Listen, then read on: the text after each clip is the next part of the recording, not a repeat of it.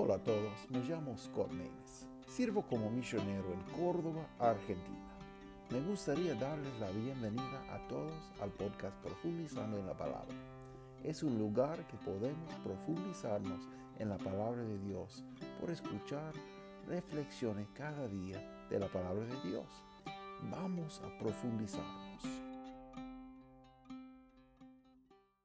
Hola a todos, otra vez estamos en nuestro estudio de Primer Juan. Estamos en capítulo 3 y versículo 4. Versículo 4 hasta versículo 6. Vamos a estudiar este tema hoy. Él apareció para quitar nuestros pecados y no hay pecado en él.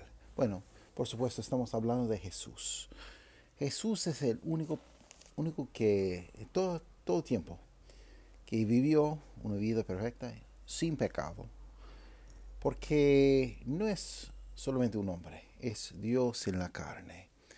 Y bueno, vino para pagar nuestra deuda y darnos salvación para cualquier persona que quiere ver su condición pecaminosa y arrepentir de su pecado. Bueno, en el libro de Primer Juan, Dios nos da muchas pruebas que podemos examinar nuestra salvación, nuestra fe que digamos que tenemos. Y para ver si realmente tenemos una relación con Él o no. Bueno, es muy triste que hoy en día hay muchas personas que dicen que tienen relación con Dios, pero puede hacer cualquier cosa, cualquier pecado que dice plenamente que la Biblia, que es muy, pero muy malo. Y ellos pueden vivir muy cómodo así, en ese pecado, en una relación así. Y según la Biblia, lo que dice la Biblia, bueno, hay que dudar. ¿Qué relación tiene esa persona? Porque la Biblia nos enseña que alguien que puede vivir así, como muy cómodo, bien cómodo, sin preocupación, sin problema, sin sentido de culpabilidad, pues esa persona no tiene Cristo. Porque ¿qué pasa? En la vida de creyente, cuando alguien acepta a Cristo como su Salvador, hay un cambio. Espíritu Santo mismo mora en su alma, en su corazón. Y lo que pasó antes, bueno, eh, él no, quiere de nuevo. Él quiere buscar a Dios. No es que somos personas después de salvación sin pecado. No, es, no estoy diciendo esa, cosa, porque no es la verdad. Todavía tenemos la naturaleza pecaminosa y que quiere hacer esas cosas de la vida anterior. Pero tenemos otra naturaleza también. Y bueno, vamos en ese parágrafo, bueno, ese parágrafo en capítulo 3 de Juan es entre versículo 1 hasta 13, pero hay muchos temas que encuentra, pero básicamente es ese tema que un creyente no puede vivir así. Vamos a leer el texto y después podemos comentar un poco en los versículos. Primero de Juan capítulo 3 versículo 4, empezando versículo 4, dice así, cualquiera que hace pecado traspasa también la ley también el pecado es transgresión de la ley. Y sabes que Él apareció para quitar nuestros pecados, y no hay pecado en Él. Cualquiera que permanece en Él no peca. Cualquiera que peca no le ha visto ni le ha conocido. Bueno, hay mucho que encontramos en, ese, en ese, ese versículo. Pero vamos a ver ese tema. Dice cualquiera que hace pecado traspasa también la ley. También, pues el pecado es transgresión de la ley. Bueno, bueno quiero compartir un poco gramática de, de esa oración en griego porque eh, queda un poco diferente en castellano y bueno, también en inglés eh, igual, pero es muy interesante cómo está escrito en griego. Bueno, primero primera cosa es, el libro de Primer Juan tiene el griego más sencillo de todo. Hay otros libros como Lucas, por ejemplo, y Hechos, y bueno, tiene una, un griego más avanzado, pero primero Juan es más simple. Donde dice así, cualquiera que hace pecado. Bueno, ese hace es, el griego es, es un participio. Es que decir que cada persona y todo aquel, más o menos, cualquiera, cometiendo pecado o haciendo pecado. Bueno, no, no va a salir así en castellano, pero idea es que no es que, que esa persona hizo un pecado una vez y, y nada más, no, es que continuamente persistían en esa cosa, en ese pecado. Cualquiera que, que hace pecado, pues, continuamente esa idea. Entonces, traspasa también la ley, pues el pecado es transgresión de la ley. Entonces, bueno, idea es que el creyente, para creyente, nosotros no queremos persistir en un pecado. No estoy diciendo que no podemos pecar, porque sí, podemos pecar, por supuesto. Pero para, un creyente vivir así, bueno, ahora, ah, bueno, escucho de muchas cosas ah, en el mundo y bueno, por muchos años de mi ministerio, escuché de varios casos de personas que dicen que son creyentes, pero puede cohabitar con otra persona y tener relaciones íntimos que son para los matrimonios y nada más. Y viven así. Él dice que tiene salvación y, y no tiene problema. Cuando alguien reprenda y ellos se enojan porque le gustan su pecado y no sienten mal de su pecado. Para mí es muy, es muy triste y también muy peligroso porque es exactamente lo que podemos ver acá. Eh, los cristianos de verdad no puede hacer esa cosa, no puede vivir así.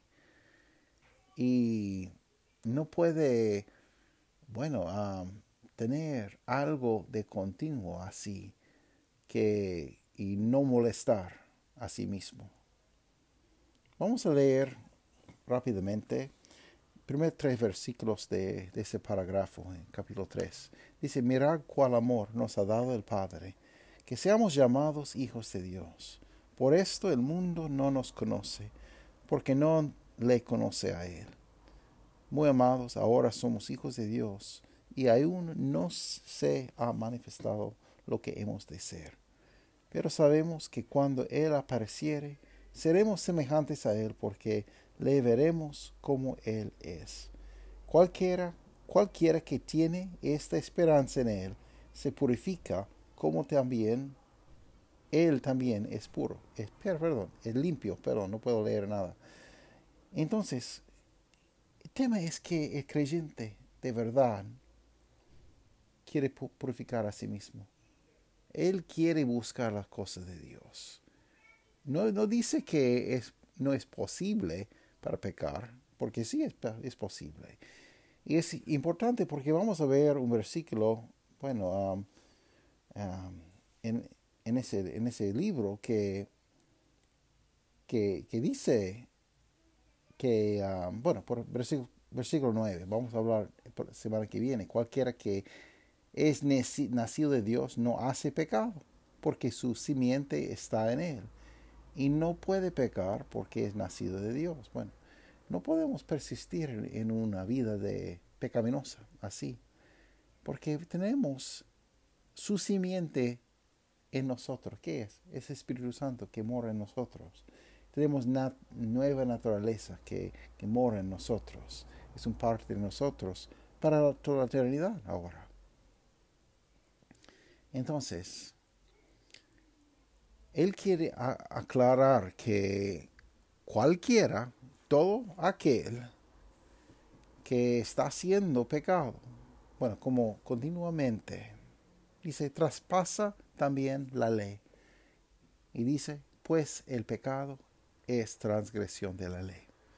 Y sabes que Él apareció para quitar nuestros pecados. Y no hay pecado en Él. Es un versículo muy, pero muy importante. Está hablando de Jesús. Dice, y sabes, está hablando a la, a adolescencia que, que conoce a Cristo. Dice, y sabes, saben ustedes, que Él, Jesús, apareció para quitar nuestros pecados. Para quitar nuestros pecados. Y bueno, dice la escritura que primera vez Él apareció para quitar nuestros pecados. Segunda vez, bueno, va, a venir para aparecer, para buscarnos, para cambiarnos a nuestro cuerpo inmortal. Pero dice también, no hay pecado en Él. No hay pecado en Cristo. Si Cristo pecó solo una vez, no puede ser nuestro sacrificio de pecado. No puede ser mi redentor. Pero nunca había encontrado pecado en Él. Porque Él es 100% Dios. Pero también para sufrir en nuestro lugar tenía un cuerpo 100% hombre humano pero sin pecado. Versículo 6. Cualquiera que permanece en él no peca. Cualquiera que peca no le ha visto ni le ha conocido. Otra vez estamos hablando de, de una vida de habitual de pecado, como continuar en algo. Es como si un cristiano dice que es cristiano, pero él puede leer con toda tranquilidad la pornografía. Puede ser que no es cristiano.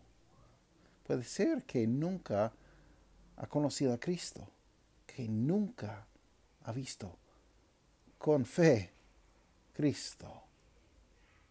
Porque la salvación no es solo voy a recitar algunas palabras que me dio el, pastor para darme seguridad, un seguro de salvación.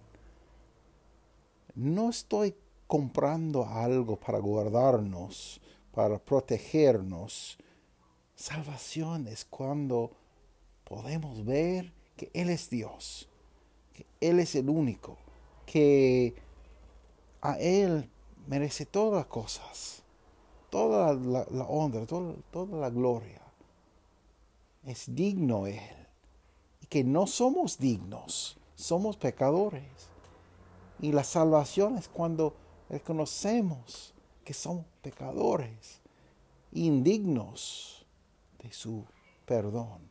Pero Él extiende su perdón para que seamos salvos y nos da la oportunidad para aceptar o rechazar. Es el regalo de Dios. Es, como dice la palabra, el don de Dios. Él tiene algo para darnos, un regalo. Un regalo es exactamente, bueno, ahora hay muchos vendedores que no sé qué es regalo, pero un regalo, por definición, es algo que es gratis, que está en forma gratuita. Si tiene que pagar, si tiene que dar plata, si tiene que hacer un servicio, hacer una obra, si, si hay que, bueno, cumplir cualquier cosa, no es gratis, no es un regalo. Pero salvación es 100% un regalo. No podemos obrar para ser salvos. Solo necesitamos aceptarlo como un regalo. Es tan importante y es la decisión más importante de, toda su vida. Y bueno, perdón que a veces no puedo explicar muy, buen, muy bueno en, castellano. Bueno, yo quiero, bueno, si, si yo tenía una lengua que que puede articular cada cosita, bueno, es mejor, pero estoy compartiendo algo muy, pero muy importante para usted, para cada uno de ustedes. Y es la manera de salvación. Dice nuestro texto, versículo 5, y sabes que Él apareció para quitar nuestros pecados, y no hay pecado en Él. Hay tantos versículos, y no vamos a leer todo, pero mire que dice en Hebreos.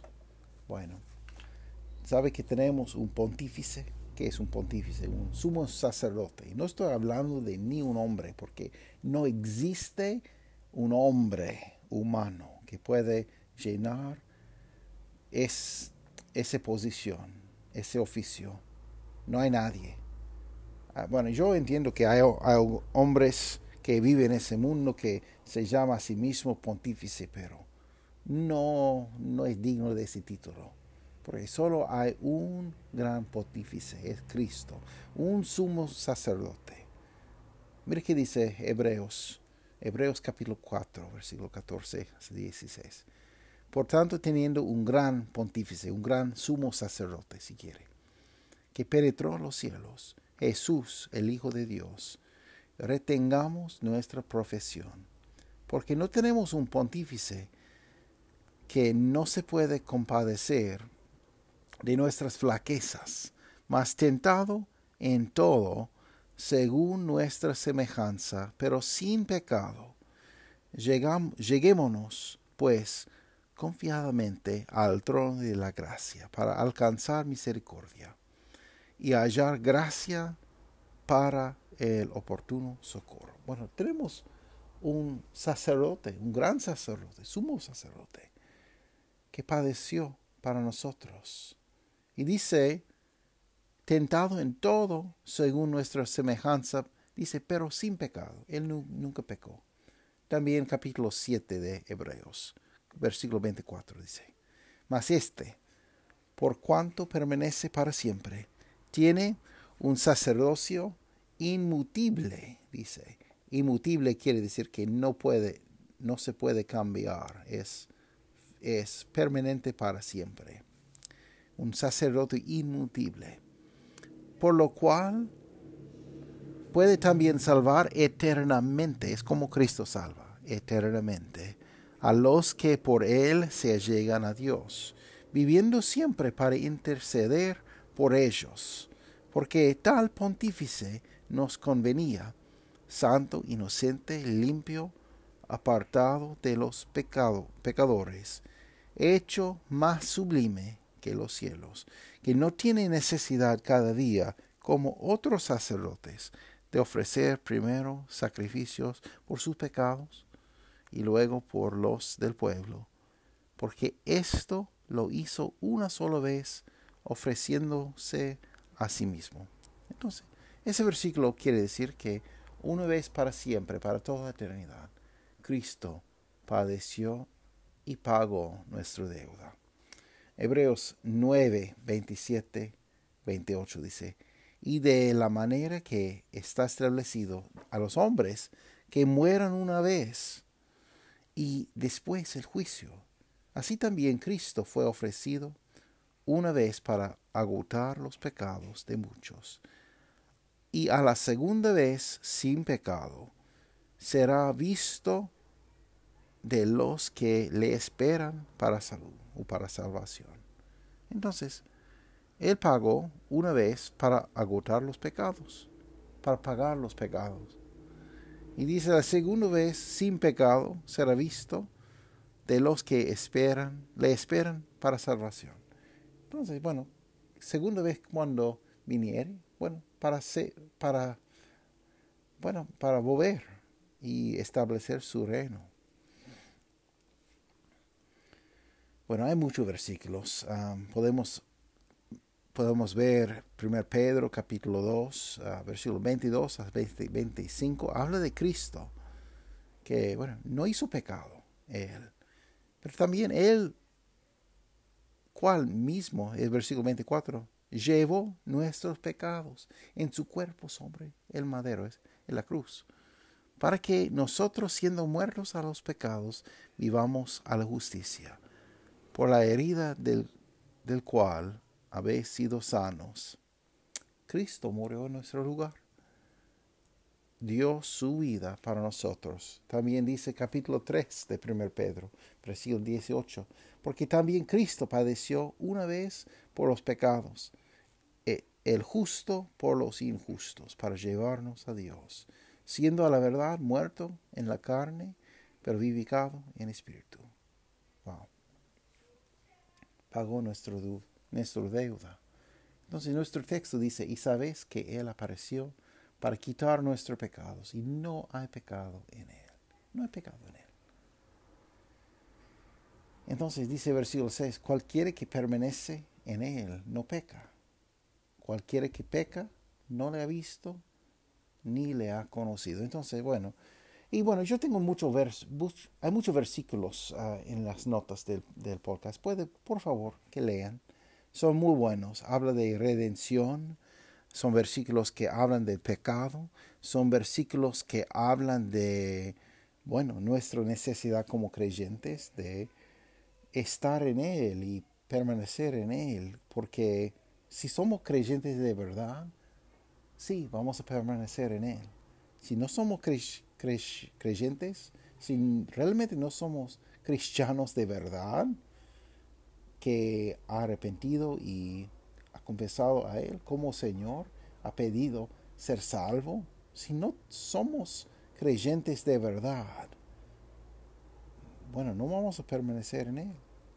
Y hay algo que es muy mal dentro de nosotros. Pero Cristo es bueno, Cristo es muy fiel. Por favor, hay muchos versículos que hablan de esa cosa, de cómo es el pecado y cómo Cristo pagó en nuestro lugar y cómo si tenemos Él, no, vamos a, no podemos vivir así, tranquilamente, con paz. Tenemos que buscar Él, sí o sí. Entonces, bueno, yo, yo, yo puedo producir, no voy a hacerlo, pero yo puedo producir nombres de personas que estoy pensando, que está viviendo en pecado, una vida, y dice que son cristianos, pero viven en cualquier forma que quiere. Y yo voy a decir, no puedo ver su alma, pero yo puedo examinar su fruto. Voy a decir que hay algo mal, hay algo mal, porque los frutos, el fruto es podrido, y si alguien, alguien dice que es en relación con, con Cristo, que tiene relación con Cristo, pero vive de cualquier forma, por favor, esa persona debe cuidar y buscar. Pero es tan triste que la misma persona si va a confrontar con su pecado, muchas veces va a responder con mucho enojo muy ofendido. ¿Por qué? Porque no son, no son sus ovejas, no son de Él. entonces, ¿por qué no son de Él? No escucha su voz. No está buscando su voluntad. Está buscando vivir su propia vida. Está buscando su propia voluntad, no la voluntad dulce del Padre. Entonces, bueno, voy a advertir a, cualquier persona escuchando. Si usted puede vivir cualquier manera, cualquier cosa, pero dice que es cristiano, por favor, que busca su vida, porque a mí suele que no, no es cristiano usted, que no tiene Cristo. Necesita arrepentir de su pecado y confiar en Él. Pero también voy a decir que cualquier persona que de verdad, sinceramente, ha pedido a Cristo para ser su Salvador, sabe que tenemos algo permanente. Tenemos una salvación eterna que no es posible perder. Acá en este país parece que estoy luchando con dos doctrinas errantes, dos extremos, y, y también son comunes en un extremo hay una doctrina que, dice que Dios sí tiene salvación eterna, pero ha elegido a algunas personas para salvación, otros para infierno, y, que no podemos decidir o, elegir nosotros. Y ellos dicen que Dios ha determinado así quién va a ser salvo y quién va a ser ah, rechazado. Y yo no creo así, yo no creo esa cosa. Creo que cada pecador tiene opción para aceptar o rechazar. Y que sí, Dios sabía, Dios sabía, porque Él vive en, todo momento a mismo vez. Para Él no hay pasado, futuro, presente, todo es, bueno, su presencia. Entonces, no es algo difícil para Dios, para entender cuál, cuál es el sumo de todas mis decisiones de mi vida y entender que si voy a aceptar a Él o rechazar. Sí, Él sabe esas cosas. Y otra doctrina que, con que lucho es esa doctrina que alguien puede pecar y perder su salvación, porque es errante también. No, no se encuentra en la Biblia. Bueno, yo entiendo que hay personas que utilizan algunos versículos para apoyar ambas doctrinas. Pero bueno, son opuestos, ¿no? Ambos no pueden ser correctos, ¿verdad? Eh, lógica, dice esa cosa. Pero bueno, hay muchos que no utilizan lógica también. Pero eh, en esa doctrina dice que alguien puede aceptar o rechazar, pero también él puede decidir después que, bueno, yo quiero hacer algo diferente y y que puede, podía perder su salvación. Yo no creo eso, esa cosa, porque no veo en la Biblia así. Lo que veo en la Biblia es lo que presento hoy, que Cristo guarda nuestra salvación, que lo que Él hace es permanente y tenemos una nueva naturaleza y un hijo de Dios de verdad no quiere morar en esa cosa, no quiere vivir en la vida interior. Sí puede pecar, por supuesto. Pero no cuando, ¿qué pasa cuando un hijo de Dios, cuando un creyente peca? Bueno, estudiamos de otro podcast uh, varias veces realmente, pero ¿qué pasa cuando si decido yo para pecar? ¿Qué, qué pasa? Bueno, soy, soy un creyente. Yo sé que tengo salvación. ¿Por qué? Porque yo pide a Él y Él me dio respuesta para, por salvarme. Y bueno, yo entiendo que eh, soy diferente. Eh, tengo algo permanente, tengo algo diferente. Y no es que siempre estoy feliz, a, veces, bueno, como usted, tengo días buenos, días malos. a veces el mundo es, igual. Pero, ¿qué pasa si decido yo pecar. Como un hijo bueno, un padre bueno, perdón, cuando el hijo peca, cuando el hijo es rebelde, un buen padre va a disciplinar. Bueno, eh, podemos hablar otro, otro episodio de formas de disciplinar, porque y hay varias formas de disciplinar. Y bueno, podemos hablar de otro, de ese, ese cosa, otro otro ah, programa, pero un buen padre va a disciplinar a su hijo errante. ¿Qué va a hacer Dios si decido pecar? Él va a castigarme. Él va a castigarme. Él va a dar algún problema que tengo que resolver y Él va a enseñarme lo que necesito aprender, ¿verdad? ¿Por qué? porque Él me ama. Bueno, si usted no ama a, su, a, su, a sus hijos, bueno, ellos pueden hacer cualquier cosa. No importa usted porque usted no quiere. No importa usted si ellos crezcan para, para ser ciudadanos buenos o para ser vecinos buenos. O, si usted no, no realmente no importa a usted si si crecen para ser chorros u otra cosa, bueno, yo voy a decir que usted no ama a su hijo, a sus hijos. porque no va a ayudarlos para crecer en la admiración del Señor. Dios es un buen Padre. Si decido yo para pecar, Dios va a reprenderme. ¿De qué forma? No, no sé. Eh, Dios es muy creativo.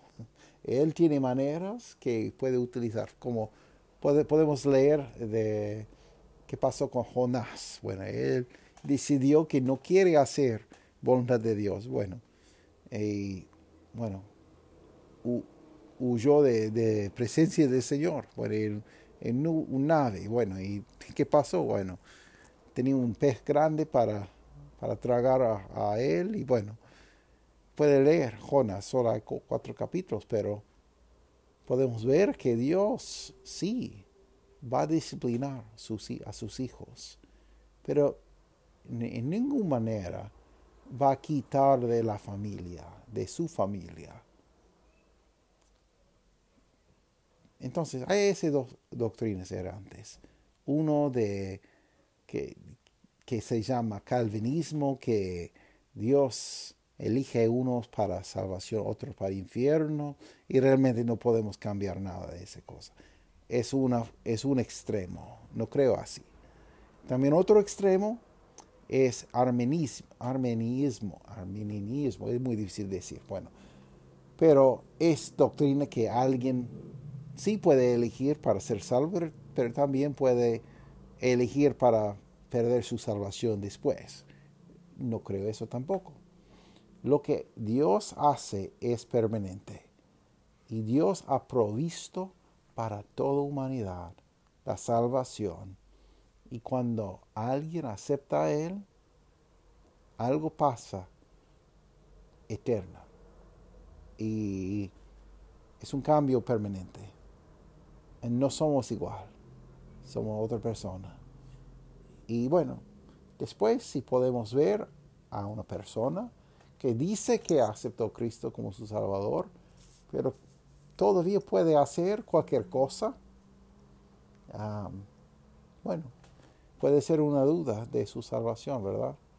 Que, que en un momento que tenía.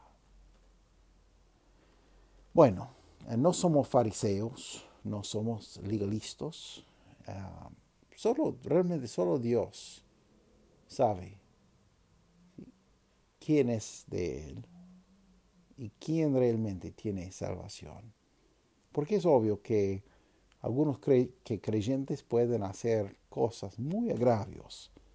Un ejemplo, por ejemplo, podemos ver la vida de David.